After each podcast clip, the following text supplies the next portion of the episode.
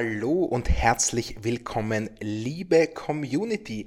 Wir sind zurück beim Sunrise Podcast und heute nicht mit einer Folge View from the Top, Thomas. Ist das nicht außergewöhnlich? Ja, aber es war früher unsere Realität. Jetzt haben wir das große Glück, dass wir mit vielen interessanten Personen da draußen sprechen können. Aber es gibt auch einige Themen, die wir zwei ganz gut allein besprechen können. ja, da kann ich dir nur zustimmen. Und damit ein herzliches Hallo von meiner Seite. Thomas, ich finde, äh, es ist auch wirklich schön, mal wieder alleine mit dir zusammenzusitzen und äh, sich in die Tiefe äh, der Materie mit dir zu begeben. Denn nach diesen ganzen View from the Tops könnte man beinahe vergessen, dass du auch einen ganz eigenen View from the Top hast. ja. sitzt immer da, fragend, nicht? Und äh, das in einer exzellenten Form, wie ich finde, und äh, wie viele von euch auch finden, wie wir feststellen. Aber heute bist du mal wieder Experte, heute sitzt du mal wieder auf dem Erklärstuhl. Fühlst du dich überhaupt noch wohl damit? Fühle mich sehr wohl damit, freue mich drauf und freue mich natürlich auch auf die kommenden Folgen wie from the Top. Äh, immer besonders spannend, aber ich glaube, es gibt wichtige Themen zu besprechen und bin ganz für euch und für dich da. Großartig, großartig. Zuerst allerdings, äh, Thomas, äh, werde ich dich jetzt hier direkt äh, vor dem Mikrofon entlarven. Ja? Mhm. Äh, es ist jetzt nämlich vorbei, deine äh, Verschwörung ist aufgeflogen, ja, und die Verschwörung, die du mit allen äh, Thomassen offensichtlich zusammenhegst, ja. Und äh, den wahren Hintergrund, ähm, was ich ja nur als Vermutung geäußert habe, das war, glaube ich, zum ersten Mal mit Thomas Arnoldner, wenn ich mich richtig erinnere, nach Thomas Birtel und äh, Thomas G. Winkler war ja dann auch noch, nicht, äh, dass hier irgendwas Merkwürdiges mit Thomas ja, und sehr erfolgreichen CEOs vonstatten geht. User Marx hat mir jetzt das Futter geliefert, Thomas, das ich gebraucht habe, ja. Äh, und zwar mit diesem Artikel hier, in dem steht, und täglich grüßt ein Thomas. Offensichtlich teilen sich sehr viele Thomasse und wie es scheint auch Michaels Vorstandspositionen in Deutschland. Was äh, steckt da dahinter? Ja, wie, wie habt ihr das aufgezogen? Gut, also über die deutschen Vorstandspositionen kann ich nicht so viel sprechen, mehr über die österreichischen. Ähm, da gibt es äh, tatsächlich eine seltsame ähm, äh, wie soll ich sagen, äh, Ansammlung von Thomasen und Michaels. Mhm. Ähm, ich glaube, das hat im Wesentlichen einfach mit äh, einer Periode zu tun, dass gerade jetzt ähm, in diesen Führungsfunktionen häufig Personen, die Mitte 40, Anfang 50 sind, sich wiederfinden. Und das heißt, wir sprechen über Anfang der 70er Jahre bis Mitte der 70er Jahre. Thomas Arnoldner zum Beispiel und ich sind genau gleich alt. Da war es einfach ein sehr populärer Name, nicht? Und äh, damit ist es ein reiner, äh, ich würde mal sagen, sogar der Base Rate Error, den man da macht, ähm, wenn man eben nicht berücksichtigt bei dieser Wahrnehmung, ja. wie denn die grundsätzliche Verteilung der Namen damals war. Wenn man wahrscheinlich anschaut, quasi, wie sich Thomas versus Robert verhalten hat in diesen Jahrzehnten, dann würde man heute wahrscheinlich finden, dass es zu gar keiner Übergewichtung der Thomase kommt, ähm, sondern dass es ausschließlich dadurch entstanden ist, weil es halt in den 70er Jahren mehr Thomase gegeben hat. Ähm, bin davon überzeugt, also ich weiß nicht, korrigiere mich, ähm, du, falls du jemanden kennst, aber ich habe jetzt in den letzten fünf Jahren kein Kind gesehen, das auf den Namen Thomas gehört hat und ich habe sehr viel Zeit auf Kinderspielplätzen verbracht aufgrund meiner eigenen Kinder ähm, und auch die heißen nicht Thomas. Ähm, dementsprechend gehe ich davon aus, dass in ähm, den, äh, in den 30er und 40 Jahren, äh, Jahren des, des, also der 2000er ähm, so gut wie kein CEO mehr Thomas heißen wird. Oder auch nicht Michael, weil die Michaels sind auch eher dünn gesät, würde ich sagen, diese Tage. Ähm, das heißt, äh, es ist ein typischer sogenannter Base Rate Error, ähm, wo man einfach ähm, im ersten Moment nicht, äh, klarerweise auch nicht zurückreflektiert, dass das halt damit äh, daran liegen wird, dass es halt einfach viel mehr Thomas gibt, die in Frage kommen für diese Rolle zu diesem Zeitpunkt als potenzielle andere Namen. Aber es hat sicher nichts mit einer Secret Sauce damit zu tun, ähm, die äh, irgendwie an unserem Namen klebt. Also ich, ich, muss schon zugeben, das war wirklich eine sehr fundierte und überzeugende Ausführung, was natürlich offensichtlich alles Teil des Plans ist. Ja? Also wir, wir, wir bleiben der Sache auf der Spur. Ja? User Marx und ich sind euch auf den Fersen. Ja? Diese, diese, diese Punkte, die du, also das, was ich jetzt auch gerade erwähnt habe, rund um das Thema Base Rate Error, ich meine, man kann das jedem nur empfehlen, sich mit diesen ähm, eh mittlerweile fast klassischen ähm, menschlichen Entscheidungs- ähm, ähm, und Wahrnehmungsbias äh, auseinanderzusetzen, um sich da auch ein bisschen besser in der Welt zurechtzufinden. Ähm, da gibt es dieses ganz bekannte Buch von Daniel Kahnemann, ähm, Thinking Fast, Thinking Slow, wo man einen sehr guten Überblick bekommt, allerdings sehr tief und sehr komplex, aber es gibt auch die Bücher von Wolf Dobelli, ähm, der das äh, sehr gut und viel ähm, breitenverständlicher darstellt. Ähm, und da kommen diese ganzen Themen sehr gut vor und ich glaube, das ist eine sehr, ähm, das, jeder, der sich dafür Zeit nehmen kann, der gewinnt dadurch. Ja. Okay, ich sehe, ähm, du hast hier einen, einen starken Case. Vielen Dank, Thomas. Äh, ich, ich äh, nehme aber überaus äh, respektierend zur Kenntnis, dass du dich dieser Frage stellst. ja? Und ich würde sagen, nachdem du mich jetzt hier Nachdem du mir jetzt hier quasi die Hosen ausgezogen hast, ich war nämlich schon wirklich sicher, wir sind jetzt, wir sind jetzt auf die Spur gekommen, werden wir uns vielleicht doch in ein Thema begeben, wo niemandem die Hosen ausgezogen wird, aber wo wir Sunrise äh, uns nochmal ganz genau anschauen. Ja, es geht nämlich heute um den Unterschied von Sunrise Fonds zu anderen Fonds. Ja? Und da möchte ich im ganz Speziellen ein wirklich cooles User Statement heranziehen, das ich aber, und ich hoffe, äh, du hast Verständnis, ganz massiv runterkürzen muss, weil es ist wirklich ein massiver, äh, langer Beitrag geworden. Äh, konkret geht es da darum, dass die Fondsperformance äh, des Standortfonds Österreich, ja, also unseres Österreich-Produkts, mit einem MSCI World ETF verglichen wird. Mit der Conclusio, Thomas, dass die MSCI World Rendite höher ist mhm. als die von unserem in den letzten drei oder fünf Jahren, lass mich nicht lügen. Ja. Was hast du dazu anzumerken, Thomas? Ähm, ich, äh, was ich dazu anmerken kann, ist, dass ich es schade finde, dass es so ist. ähm, dass ich aber auch, ähm, dass es auch gute Gründe gibt, warum es so ist. Okay, die, die interessieren ja. uns. Ja, das, ähm, ich glaube, die, die, der zentrale Grund, und das ist eben, das muss jedem Bewusstsein ist eben das, dass äh, Investmentprodukte, auch wenn sie einen ähnlichen Fokus haben, natürlich nicht ganz vergleichbar sind. Ähm, und äh, insbesondere der Vergleich zwischen unseren Produkten und dem MSCI World daran hinkt, dass äh, ähm, wir ein doch eurofokussiertes eurofokussierte Produkte auflegen. Versus der MSCI World ein, ein, ein, ein Produkt ist, in dem äh, die europäischen Unternehmen eine untergeordnete Rolle spielen. Okay. Was vor allem dazu führt, dass nicht nur Marktentwicklungsunterschiede in Europa und in den USA sehr stark durchkommen, ähm, sondern vor allem die Währungen eine große Rolle spielen. Ähm, ich habe das schon einige Mal erwähnt in ähm, einem klassischen oder traditionellen Weltfonds. Es gibt ja nicht nur den MSCI World, sondern es gibt viele andere ähm, Produkte, die eine ähnliche globale äh, Ausrichtung haben. Also nur um das ganz kurz äh, für alle zusammenzufassen, beim MSCI World geht es jetzt um einen Fonds, der was nochmal genau macht. Ich weiß, wir haben das schon besprochen, aber helfen wir allen und mir nochmal kurz auf die Sprünge. Da handelt es sich um einen Fonds, der 1600 Unternehmen oder sowas umfasst, gell? Also grundsätzlich geht es mal darum, es, ist, äh, es war gar nie ein Fonds, sondern es war zunächst einmal das, was man typischerweise einen Index nennt heute. Also ah, einfach gut, eine gut, ja. Sammlung von Unternehmen, die die Entwicklung äh, der Weltwirtschaft darstellen ja, soll, ja. in den entwickelten Volkswirtschaften. Also okay. wir reden ausschließlich über Unternehmen, die in den entwickelten Volkswirtschaften ihren Sitz haben. Ganz wichtig. Ähm, und ähm, dieses, ähm, äh, diese, solche Indizes, äh, die haben sich vor vielen Jahrzehnten mittlerweile entwickelt, ähm, werden traditionell nach der Marktkapitalisierung gewichtet. Ja. Ähm, das heißt, äh, je wertvoller ein Unternehmen ist, desto größer ist sein Anteil.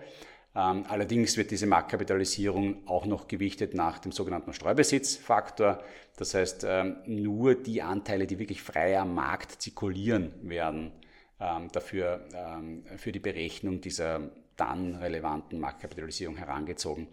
Das führt bei also beim MSCI World könnte ich dir jetzt gar nicht sagen, wo die größten Verwerfungen sind von Produkten, also von Unternehmen, die eigentlich sehr, sehr wertvoll sind, aber teilweise halt eng gehalten werden von einem Staat zum Beispiel oder eben auch von einem Einzelaktionär äh, versus Unternehmen, die wirklich ähm, einfach der breiten Masse gehören.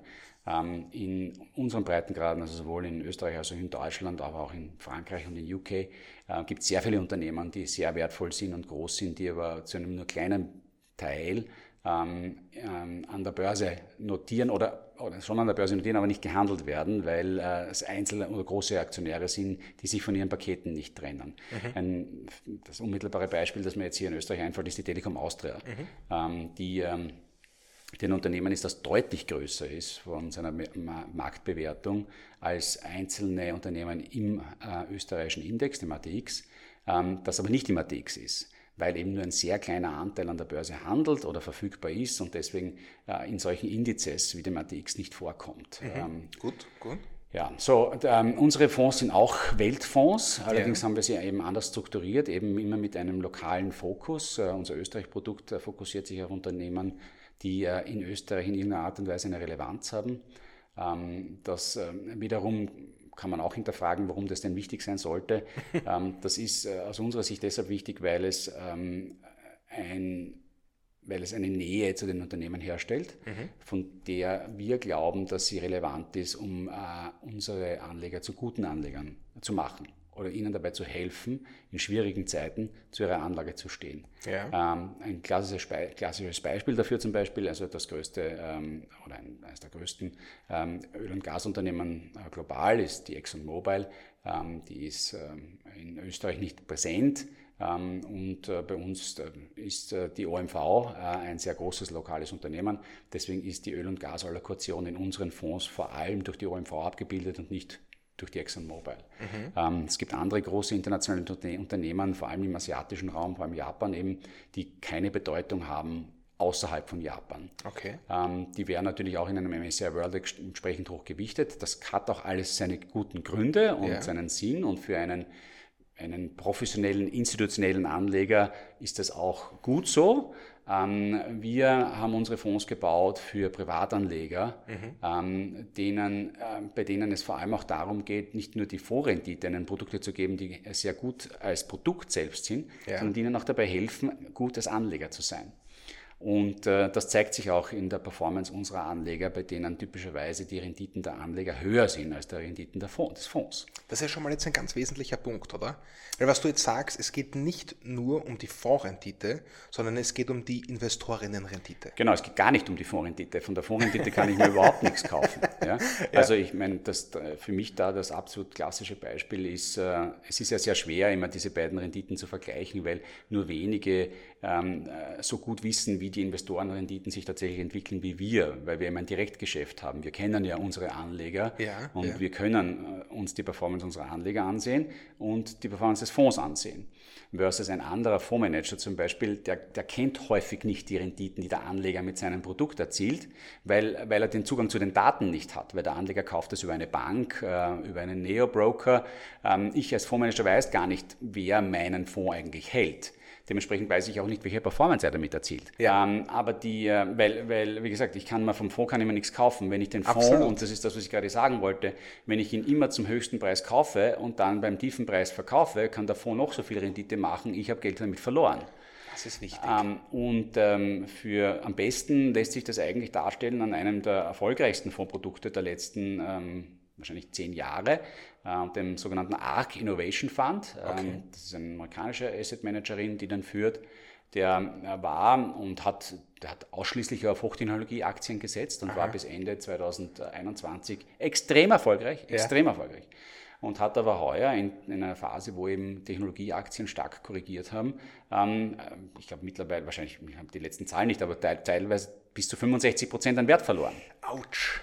So, und wenn ich den zum falschen Zeitpunkt kaufe, ja, ähm, dann, äh, dann verliere ich massiv Geld und ich habe überhaupt nichts davon, dass der irgendwann einmal sozusagen wahnsinnig toll performt hat. Ja, ja. Ähm, und dementsprechend sozusagen ist, dieses, ist, dieser, ist, ist, ist es halt zu kurz gegriffen, mhm. ähm, von der Fondsrendite zu sprechen. Ich persönlich, ehrlich gesagt, wenn, wenn ich nicht davon überzeugt wäre, dass es möglich ist, die Investorenrendite zu optimieren, hätte ich wahrscheinlich Sunrise äh, gar nie gegründet, weil es dafür keinen Grund gibt, weil es eben Produkte gibt, die hocheffizient ähm, den Markt ähm, den abbilden. Ja, ja?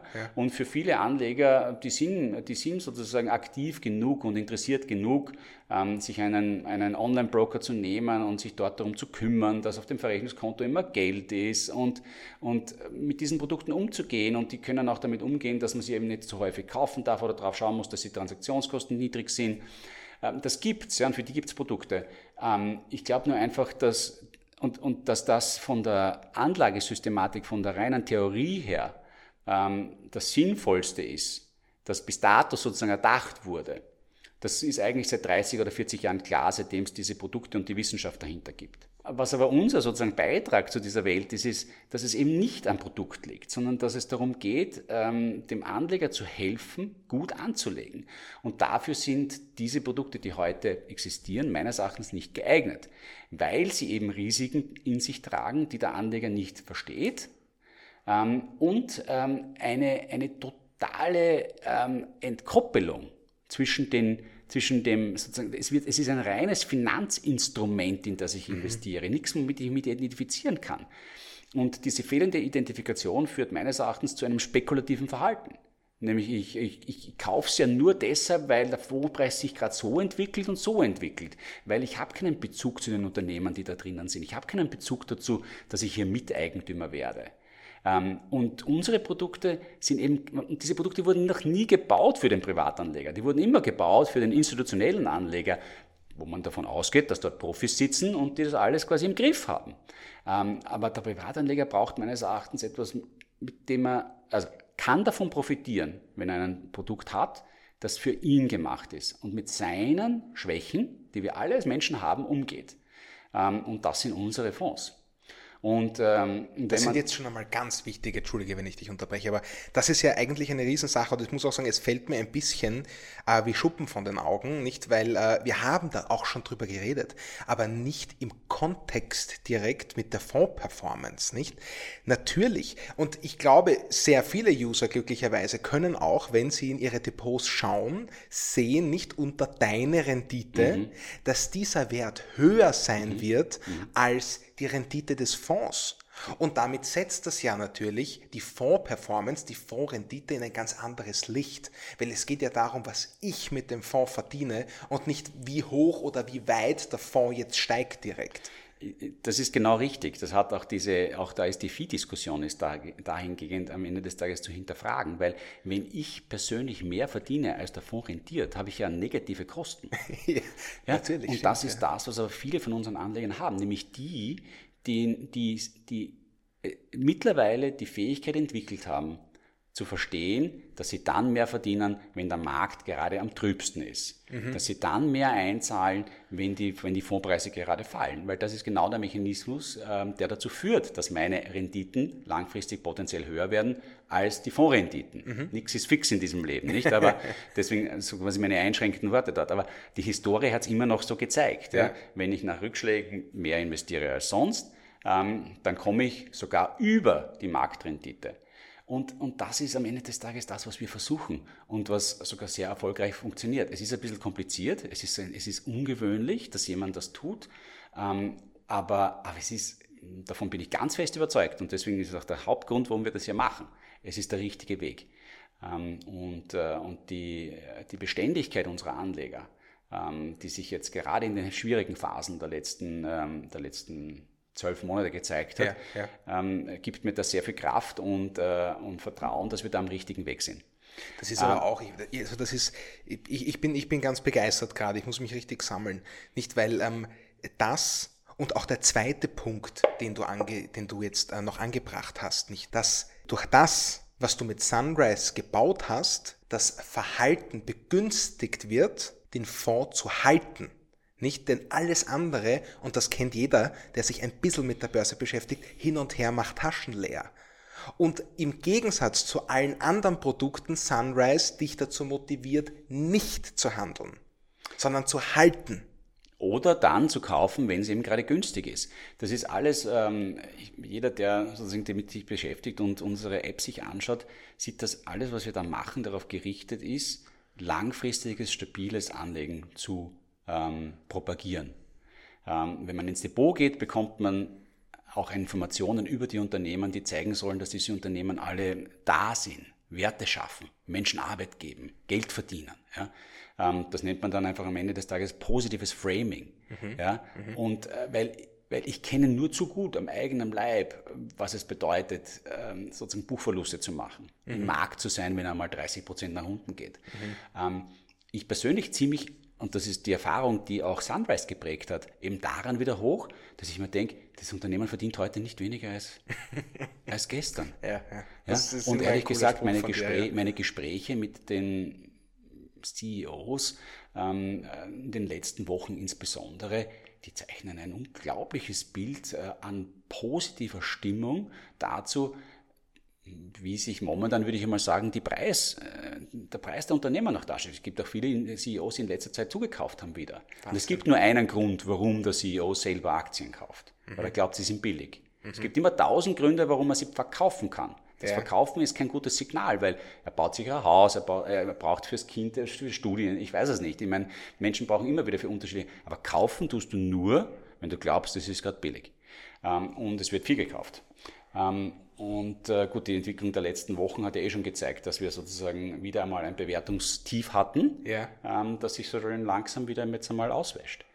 Ähm, ich möchte aber trotzdem nochmal zurückkommen zur ursprünglichen Frage und das ist quasi, warum ähm, in der Historie, gerade im Vergleich zum MSCI World, hier unsere Produkte nicht ähm, auf dem gleichen Level performt haben. Genau, danke, stimmt. Jetzt haben wir über die Fondsrendite, ja. über die Psychologie von Sunrise, was finde ich tatsächlich sehr überzeugende Gründe sind, warum die Fonds-Performance als solche mh, hm, gar nicht so wesentlich ist. Aber du hast recht, wir haben uns der Frage verpflichtet, der Fonds-Performance, und deswegen bitte ich dich jetzt da nochmal richtig reinzugraben. Ja, natürlich. Also die, das zentrale Thema dahinter, ähm, äh, also eigentlich sind es zwei Themen, wobei ich glaube, dass das eine das, äh, das stärkste ist und das ist die, äh, die Fremdwährungsthematik. Okay. Ähm, wir haben jetzt eine Phase, eine mittlerweile über zehnjährige Phase äh, eines ständig äh, stärker werdenden US-Dollars gegenüber dem Euro. Mhm. Und wenn das passiert äh, und ich in Euro anlege, dann wird, und der US-Dollar wird stärker, dann wird mein US-Dollar-Wert im Euro gerechnet immer mehr wert.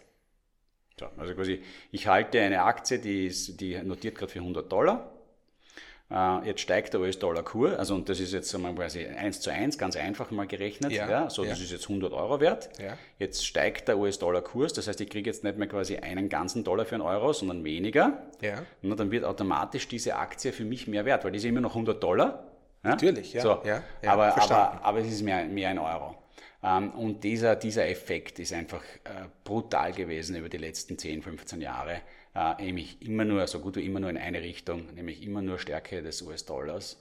Ähm, und das hat dazu geführt, dass, ähm, dass alle Produkte, die sehr stark im US-Dollar ähm, investiert waren in diesen Jahren, ob das jetzt ein Fonds ist, wieder, äh, der auf den MSCI World Index den abbildet oder irgendwelche andere Produkte, die in US-Dollar notieren, die haben alle unfassbar gut performt, weil einfach der US-Dollar gegen den Euro so stark gestiegen ist. Also du sagst ganz klar, es ging dabei in erster Linie gar nicht um diese Gewinne, die die Unternehmen, die in dem MSCI World ETF, sage ich jetzt, äh, zusammengefasst sind, erwirtschaftet haben, die so viel mehr waren jetzt als die europäischen oder so, sondern dass die Währung für den europäischen Anleger gespielt hat und damit zusätzliche Gewinne in amerikanischen Produkten gemacht wurden in, in, Produkten, die in US-Dollar notieren. Danke. Ähm, und ähm, also das ist richtig, das ist der Hauptgrund. Ähm, und äh, damit man sich das äh, größenordnungstechnisch, ich meine, so ein, äh, eben der MSCI World ähm, hat fast ein Gewicht von, ich glaube, fast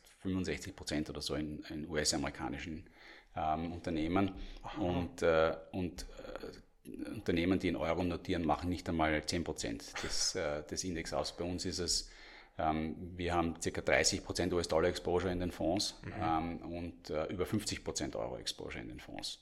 Das heißt, wir sind eben gemacht für Anleger, die in Euro verdienen und damit wir, wir haben Fremdwährungen. Ich halte das auch für sinnvoll, weil sie ähm, die, das Rendite-Risikoprofil der Fonds ausgleichen. Okay. Aber in der Größenordnung, wie es eben ein traditioneller Weltfonds wie der MSCI World hat, ist es vorwiegend Währungsspekulation und nicht Investition in Unternehmenswerte. Wahnsinn. Ähm, man sieht es auch heuer wieder. Ich meine, wir haben auch heuer wieder ein Jahr, in dem der US-Dollar massiv an Wert gewonnen hat. Das Aha. hat sich auch dieses Monat wieder ein bisschen gedreht, aber wir sind immer noch so, wenn ich mir den MSCI World als Euro-Anleger anschaue. Ja. Also wenn ich jetzt bin jetzt Europäer und ich habe den MSCI World gekauft, ja. dann ähm, bin ich year to date, also quasi vom Anfang des Jahres bis heute, ca. 8% im Minus. Okay. Ja, wenn ich jetzt Amerikaner bin ja. und ich habe in den MSCI World investiert, da bin ich year to date 16% im Minus.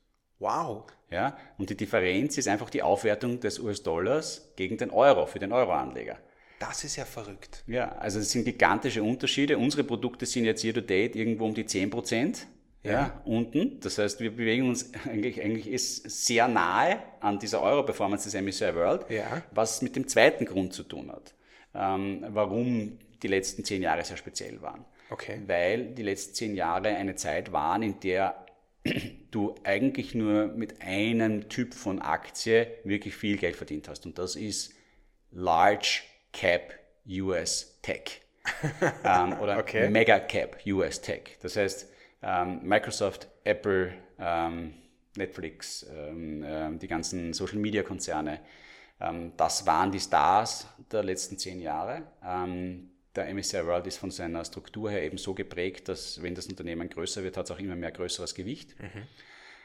Die Kehrseite dieser Medaille ist, wenn sich das einmal umkehrt, wie wir zum Beispiel am Beispiel von Facebook gesehen haben, ähm, heuer oder auch von vielen kleineren anderen äh, Technologieunternehmen, dann geht es halt auch wieder sehr schnell bergab. Ähm, das ist der Grund, warum äh, wir heuer im Verhältnis zum MSCI World deutlich besser performen. Ja? Aha. In Euro sieht man das jetzt noch nicht, weil ich diese US-Dollar-Thematik drinnen habe. Ja, aber wie gesagt, ja. der MSCI World in US-Dollar, also in Leitwährung, ist 16% unten. Äh, wir sind um die 10% unten. Ja? Ähm, und wenn ich die gesamte Währung rausnehme, dann bin ich bei minus 8. Also da ist, ähm, da ist viel, äh, da, ist, da tut sich jetzt auch viel auf der Unternehmensseite.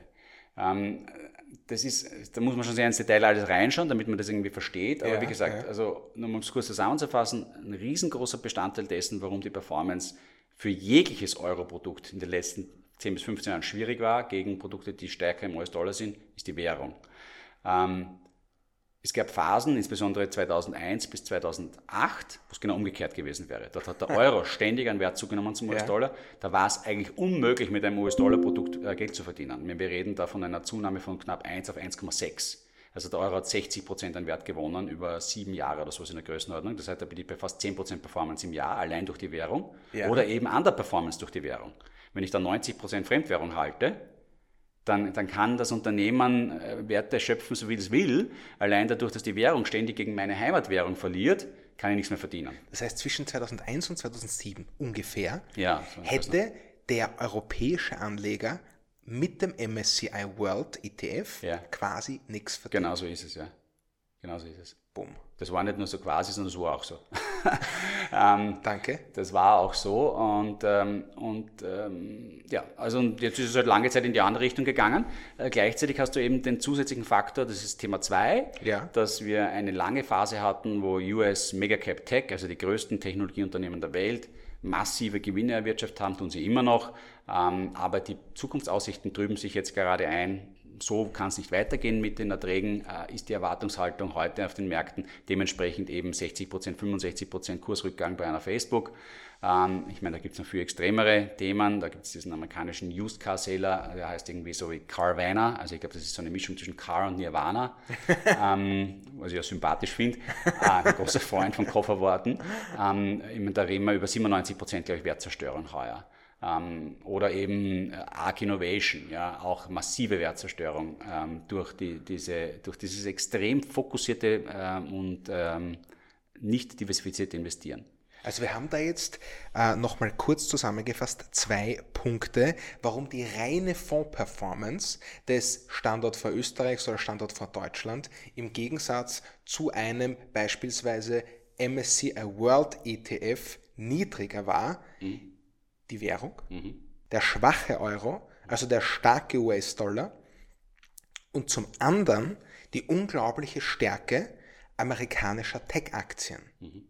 Okay, du hast noch ähm, erwähnt, wir hatten eine Phase zwischen 2001 und 2007, da wäre es eventuell sogar umgekehrt gewesen. Das bringt mich jetzt zu einer Frage, die ich noch anhängen möchte. Es gibt also Szenarien, in denen die Fonds-Performance der Sunrise-Produkte besser wäre als die eines MSCI World ETF zum Beispiel. Also ja, die, die wird es auf jeden Fall immer geben. Es ist immer eine Frage des Betrachtungszeitrahmens. Ja, ja. ja. Je länger der wird, desto näher sollten die beiden aneinander liegen, okay. weil gerade diese Währungsthemen sich tendenziell über Zeit ausgleichen. Okay. Ähm, aber weil grundsätzlich gibt es nicht so viele Unterschiede. Mhm. Ja, also wir sind auch ein breit gestreutes Produkt. Wir setzen eben mehr auf äh, europäische Unternehmen. Ich habe da gerade vor mir liegen, ich habe es im Handelsblatt äh, letzte Woche wieder gesehen. Es gibt ja immer wieder solche ähm, Prognosen über Zukunftsrenditen. Ja. Die macht man typischerweise so, dass man sich einerseits anschaut, ja, wie schaut es denn mit der Währung aus? die Leute, die sowas machen, wissen, dass die Währung einen sehr großen Impact hat. Ähm, wo glaubt man, dass die Währung sich hinentwickeln wird in Zukunft? Und man schaut sich an, wie schaut das aktuelle Bewertungsniveau in Märkten an. Und je höher das ist, desto geringer ist die Zukunftserwartung. Mhm. Ähm, wenn man sagt, naja, das ist alles ein bisschen wie ein Jojo-Bundle, ja, es kann ja nicht ins Unermessliche steigen, weil am Ende des Tages reden wir ja immer nur über die Gewinne der Unternehmen. Mhm. Ja? Ja. Ähm, und, ähm, und die können nicht ins Unermessliche steigen. Und die, die, die müssen auch ständig sozusagen immer ein bisschen sich so äh, globale Wertschöpfungsketten, einmal verdient halt quasi derjenige, der am Konsumenten am nächsten dran ist, am meisten. Ähm, dann sagt dann irgendwann mal der Rohstoffproduzent, du, ich finde das nicht lustig, du verdienst so viel, ich so wenig, ja, deswegen äh, steige ich meine Preise. Ja, ja. ja. Und dann, dann krächzen die da vorne wieder alle und der hinten verdient mehr. Ja. Und so ist das halt quasi wirklich ein ständiges Jojo, das da auf und runter geht. Sehr schön. Und am Ende des Tages verdienst du über die Zeit, kann der Anleger, der Eigentümer nur verdienen, was die Unternehmen verdienen. Mhm. So. Und dementsprechend sagt man halt, na gut, wenn es momentan gerade sehr teuer ist, die Marktbewertung, dann muss es in Zukunft quasi wieder mal ein bisschen auch äh, runtergehen oder quasi die Erwartungshaltung kann nicht so hoch sein, weil es muss irgendwann einen Durchschnitt erreichen. Und wenn es jetzt gerade günstiger ist, im historischen Durchschnitt, naja, dann wird es vielleicht in Zukunft überdurchschnittlich sein, weil alles gleicht sich über Zeit dem Durchschnitt an. Und der Durchschnitt ist die Gewinnrendite der Unternehmen. So ganz so einfach ist es. Ja. Exzellent. So, und, äh, und, diese, und so, so, macht man diese Analysen. Da gibt es Häuser, die das, ähm, die das ganz toll auch äh, online darstellen. Also ich kann zum Beispiel äh, das sehr empfehlen, Research Affiliates. Das ist ein ähm, großer, okay. sehr stark datenbasierter amerikanischer Asset Manager. Ähm, die haben da solche äh, Prognosedatenrechnungen mit ganz viel auch Datenmaterial im Hintergrund kostenlos zur Verfügung auf ihrer Website. Aber da zum Beispiel ist, und wenn man die Liste hier so anschaut, im Aktienbereich ist die Erwartungsrendite, äh, und ich glaube, wir reden hier jetzt über die äh, 10 bis 15 Jahre pro Jahr für Aktien Eurozone Large Caps bei 8,4% pro Jahr und bei Aktien USA Large Caps bei 5,8% pro Jahr. Okay, das so, interpretieren also, wir jetzt wie? dass die Erwartungshaltung momentan auf Basis der historischen Datenlage ist, ja. dass die europäischen Aktien in den nächsten 10 bis 15 Jahren deutlich höhere Renditen erwirtschaften werden als die amerikanischen. Okay. Aus zwei Gründen. A, weil der US-Dollar momentan besonders stark ist ja. und tendenziell erwartet wird, dass er schwächer wird. Ja. Und dass die Bewertungsniveaus in den USA immer noch höher sind als in Europa. Ja. Und da alle am Ende des Tages sich irgendwann einen Durchschnitt angleichen, sozusagen die Europäer sozusagen eher überdurchschnittlich performen sollten, um zum Durchschnitt zu kommen und die Amerikaner eher unter, unterdurchschnittlich performen müssen, um wieder zum Durchschnitt zu kommen, weil sie momentan drüber liegen. Das sind ja tolle Nachrichten für unsere Fonds. Ja, sagen wir mal so, das, ist, das sind alles Prognoserechnungen und die beruhen auf historischen Daten. Das hat viel Gewicht, ja. aber das kann auch ganz lange Zeit immer noch anders funktionieren. Okay. Ja, es hat, okay. Also diese Datenlage mit dem höher bewerteten amerikanischen Markt und dem niedrig bewerteten europäischen Markt, die gibt es schon ziemlich lange. Die gleicht sich, die gleicht sich nur sehr langsam an. Ja. Okay. Ähm, der amerikanische Markt ist deutlich liquider, also es passiert viel mehr drauf. Es gibt viele, viele Gründe, warum tendenziell amerikanische Unternehmen, die das Gleiche machen, vielleicht eine höhere Bewertung haben als europäische Unternehmen, weil die Aktienmärkte zwar mittlerweile global sind, aber doch noch sehr stark auch regional getrieben sind. Und, äh, und es ist halt Supply and Demand, also es ist mhm. Angebot und Nachfrage. Ja. Und wenn ich jetzt in einem Markt viel mehr Nachfrage habe, dann ist auch tendenziell sozusagen das, das Preisniveau ein höheres, mhm. als in einem Markt, wo weniger Nachfrage ist. Das heißt, es gibt äh, wahrscheinlich gute Gründe, um zu glauben, warum es auch langfristig in den amerikanischen Unternehmen höhere Bewertungen gerechtfertigt sind versus europäischen. Aber die Waage ist momentan sehr verschoben. Ja. ja. Ähm, und, äh, und wie gesagt, der starke US-Dollar, der ist nicht nur förderlich ähm, für diese Unternehmen. Die sind zwar global aufgestellt, verdienen ja Geld überall. Ähm, deswegen ist das auch nicht so eins zu eins zu sagen.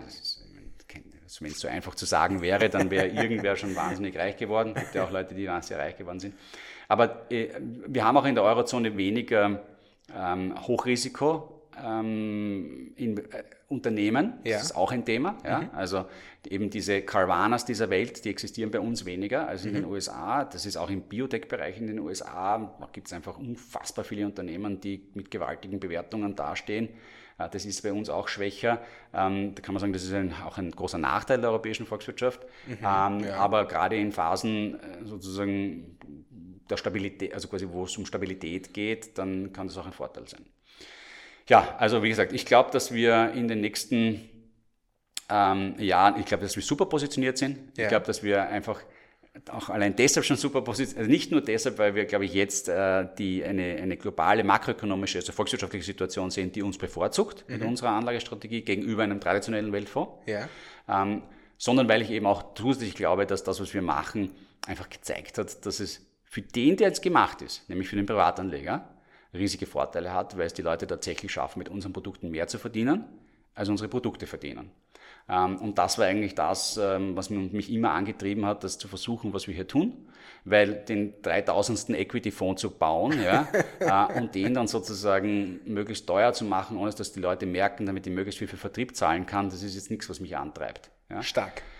Ja, ähm, genau, das zu dem Thema. Ich möchte aber natürlich noch mit einem abschließen und das ist das, ähm, die, du kannst natürlich den Vergleich auch in die andere Richtung bringen und dann sagen quasi, na, wie hat's denn das, wir warten das gegen den österreichischen Markt oder gegen den deutschen Markt? Du meinst, mit welchen Fonds man überhaupt vergleicht? Genau, also wenn jetzt zum Beispiel jemand hergehen würde und unser Produkt nicht mit dem äh, MSCI World vergleicht über die letzten fünf oder zehn Jahre, ja. ähm, sondern mit dem DAX oder mit dem ATX, okay. ja, also mit den lokalen Indizes, ja. dann würde er in beiden Fällen feststellen, dass unsere Produkte immer besser performt haben. Ah, das ist ja auch ein ganz wichtiger Punkt, sag mal. Ja, aber auch da wiederum klar, warum ist das? Auch nicht, weil ich so gescheit bin, ähm, sondern weil, äh, weil unsere Produkte eben zum Teil US-Exposure haben, was der DAX nicht hat. Das heißt, wir haben ja 30% US-Dollar-Exposure und haben natürlich von dem profitiert über die letzten Jahre versus einem DAX, der das gar nicht hat. Also der DAX hat in den letzten, ähm, ich habe es jetzt mal irgendwann vor kurzem angeschaut, also ich glaube, unser deutsches Produkt existiert seit ähm, April 18, 2018 oder so. Ja. Das heißt jetzt so um die vier Jahre. Ja. Und da ist der DAX quasi auf Null von der Performance. Oder vielleicht sogar leicht nieder oder also zwischen minus 0,5 und, und äh, plus 0,5 jährlich. Ja? Wow. Ja. Und wir sind aber irgendwo in der Größenordnung von 5% pro Jahr. Das ist ja großartig. Ja, so. Das ist ja immer die Frage quasi, was ist dein Referenzpunkt? Und in Realität ist für, den aller, aller, für die aller, allermeisten Privatanleger da draußen ihr lokaler Index viel mehr Referenzpunkt zu dem, was wir machen, als das der MSCI World ist.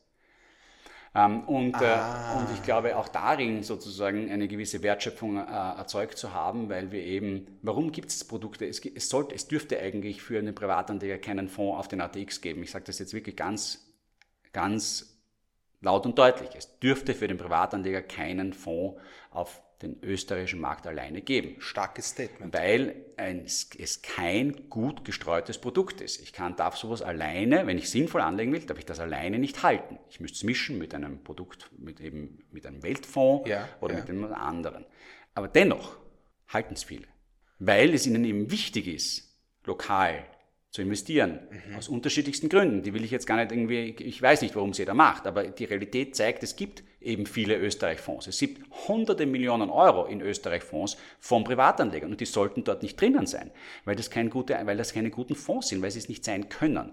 Äh, außer jetzt quasi der Privatanleger sagt, okay, das ist ein Teilchen und dann habe ich noch ein Teilchen, noch ein Teilchen. Aber diese Art von Anlagestrategie, die hat Dafür hat er keine Zeit, dafür so weit, so weit geht er nicht. Und diese Produkte müssen allein schon deshalb, weil sie nicht gut nach Sektoren gestreut sind.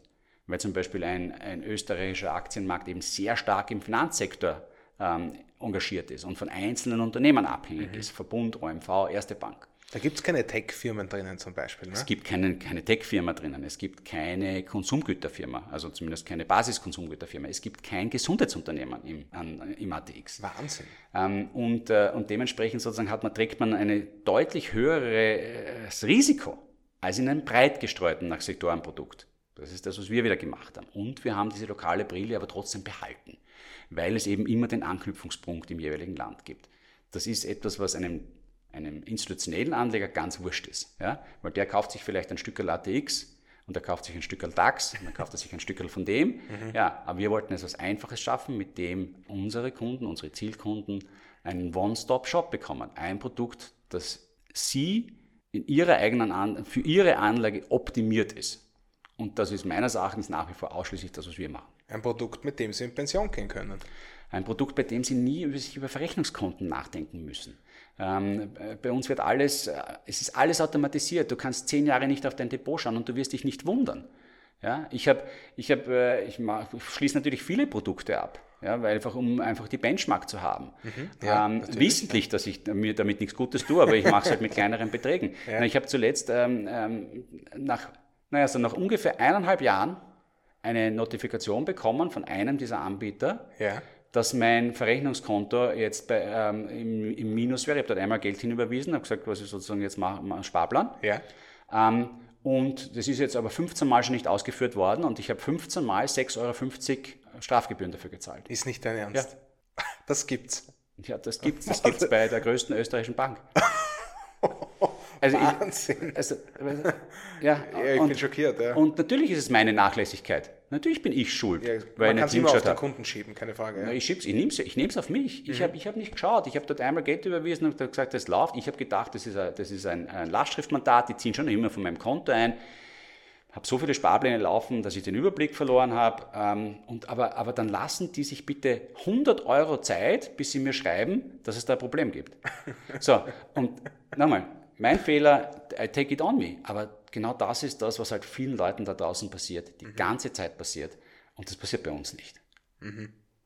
Ja, das ist stark. Ja? Das Wenn bei stark. uns jemand Lastschrift, äh, Rücklastschriften hat, ja. beim, beim, Einziehen von seinem Konto, ja. ja dann wird von, wird von, uns beim nächsten Mal das nicht mehr gemacht, mhm. ja, um ihm auch zu schützen, um nicht diese Kosten quasi zu, äh, zu erzeugen ich, mich ärgert es auch, ich würde immer gern die beste Performance haben. Du kannst sie nicht haben, weil mhm. du immer in deinem Produkt ein gewisses Weltbild irgendwas abbildest und die Volkswirtschaft nicht beeinflussen kannst. Aber, aber ich glaube, vom Setup her ist das, was wir machen, für den Privatanleger und davon bin ich fest überzeugt, das Beste, was er kriegen kann. Ähm, insbesondere wenn er sich nicht eben täglich damit beschäftigen möchte. Wahnsinn, Thomas. Also die, die Folge heute, die war ja gespickt, wirklich. Also von einmal Fonds-Performance versus Investoren-Performance. Ja? Dass das einmal völlig unterschiedliche Renditen sind, von denen man redet. Von dem Währungsrisiko, dem man sich aussetzt, wenn man in einen klassischen MSCI World ETF investieren würde. Die Psychologie von Sunrise, die eigentlich begünstigt, dass man nicht handelt, sondern hält und eher noch einzahlt, was auch, finde ich, ein nicht zu vernachlässigender Faktor ist bis hin zu den letzten Punkten, die wir jetzt gerade angebracht haben, finde ich, ist das wirklich äh, ein Haufen Argumente und darum ging es ja eigentlich, die wir äh, diesem lieben User und, oder dieser lieben Userin ähm, zur Verfügung stellen können, um auch äh, über Sunrise zu sprechen. Nicht, weil hier, äh, ich habe jetzt diesen Text hier vor mir, da ging es nämlich darum, um eine Diskussion mit einem Freund, mit einer Freundin, wo eben diese äh, Fonds-Performances ausschließlich verglichen wurden. Und am Ende äh, fragt sie, nämlich eigentlich äh, dich, Thomas, das habe ich dir bis jetzt vorenthalten, was wir hier auf Lager haben, was wir hier für Argumente auf Lager haben. Und äh, ich glaube, da haben wir heute das ein oder andere geliefert, mit äh, dem ich mich zumindest sehr wohl fühle. Ja, also da kann ich nur mal Danke sagen. Das, äh, da, da raucht einem fast der Kopf. Aber ich finde, das ist wirklich Material, mit dem man sich gerne auf Sunrise und mit Sunrise bewegt. Danke, Thomas. Sehr, sehr gerne, Max. Ich, äh, ich kann nur sagen, dass ähm, ähm, ich verstehe, dass viele von diesen Dingen äh, relativ recht kompliziert sind. Ja. Mhm. Äh, wir versuchen sie sehr einfach zu machen. Ich glaube, wir werden über die Zeit einfach mit unserem Produkt überzeugen. Ähm, ich glaube, es gibt da viele, äh, auch ganz viele bereits Kunden da draußen, die genau dieses Erlebnis bereits gemacht haben, dass es eben bei uns ähm, besser ist als sonst wo, ähm, die diese höheren Anlegerrenditen in ihrem eigenen Depot sehen. und, äh, und ich glaube, das ist die Nachricht, die, die sich verbreitet. ich bin sehr dankbar, dass wir diese Gespräche führen. Ich bin dankbar für die Fragen, die wir bekommen. Aber mir ist durchaus klar, dass dass das äh, ein sehr spezielles Feld ist. Ja. Mhm. Und ähm, ich habe großes Verständnis für diese Vergleiche zwischen Äpfel und Birnen, mhm. ähm, weil man es einfach zunächst einmal wissen muss, dass es überhaupt eine Birne ist, mit dem ich es vergleiche. ähm, und ähm, ich, also wie gesagt, ähm, ich möchte niemandem das bitte ja nicht verstehen, dass ich da irgendjemanden einen Vorwurf mache. Mhm. Ähm, ich hoffe, dass, oder ich bin davon überzeugt, dass wir mit der Zeit einfach über, durch Fakten überzeugen werden. Äh, ich glaube, im Verhältnis zu den europäischen Indizes haben wir das bereits gezeigt, mhm. dass unsere breitere internationale Diversifizierung äh, große Vorteile mit sich bringt. Ähm, und äh, wie gesagt, ich glaube, zum traditionellen Weltfonds werden es die nächsten Jahre uns großen Rückenwind geben.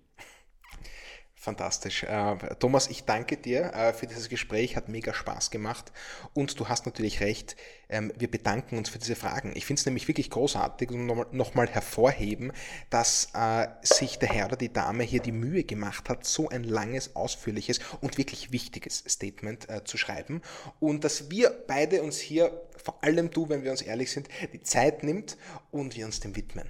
Ja, äh, damit bleibt mir eigentlich nur noch euch zu verabschieden. Äh, ich hoffe, die Folge hat euch gefallen. Ja, ähm, lasst uns gern mehr Feedback da, wenn noch Fragen offen sind oder wir Sachen ausgelassen haben.